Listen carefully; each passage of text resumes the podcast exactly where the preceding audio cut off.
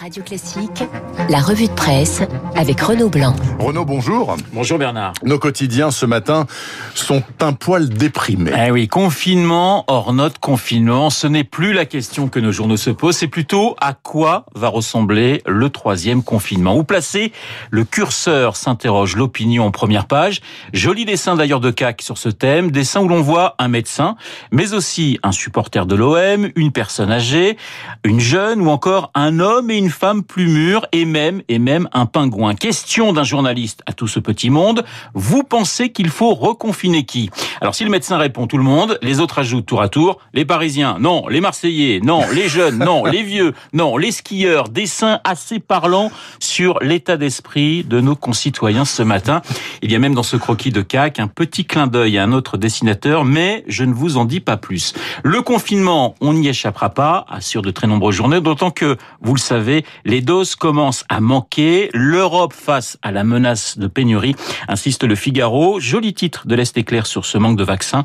La mécanique se grippe, précise le quotidien régional. Bernard, dans le viseur de Libération ce matin, mm. le laboratoire Pfizer. Pfizer et le scandale de la sixième dose, titre Libé. Cinq injections par flacon. Non, on peut en extraire une de plus, assure le labo.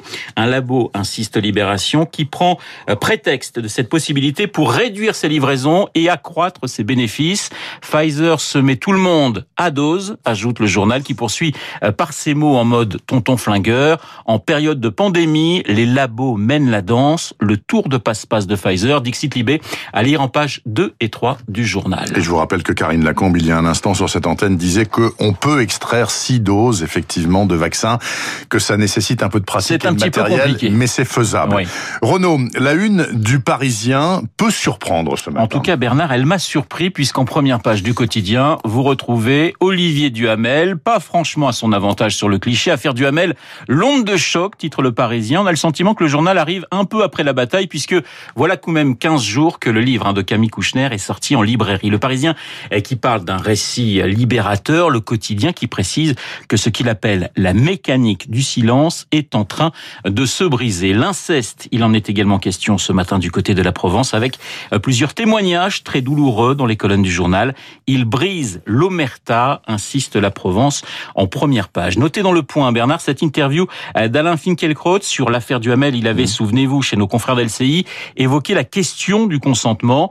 Le philosophe qui déclare « J'ai été naïf, j'ai été naïf en oubliant que les réseaux sociaux font la loi. Finkielkraut qui ajoute J'ai opposé la justice pénale à la justice médiatique. Finkielkraut a-t-il commis une faute? Interrogation du point, mais pas de réponse de l'hebdo. Le point qui demande tout de même aux philosophes les abus sexuels ne posent-ils pas une question trop insoutenable pour être discutée si librement L'interview d'Alain Finkielkraut en page 40 et 41 du point. Je vous rappelle qu'hier, le Sénat français a abaissé à 13 ans l'âge en deçà duquel toute relation sexuelle avec un enfant de moins de 13 ans est rigoureusement impossible, consentement ou pas. Renaud Blanc, l'opinion commente à sa manière la dernière petite phrase d'Emmanuel Macron. Nous sommes devenus une nation de 66 millions de procureurs et je vais en reparler dans un instant avec Alain Duhamel. Alors évidemment, l'opposition de droite comme de gauche s'en est donnée à cœur joie. Les mots du chef de l'État qui suscitent ce commentaire de Nathalie Segonne dans l'opinion. Emmanuel Macron qui avait réussi à se défaire des petites phrases a rechuté.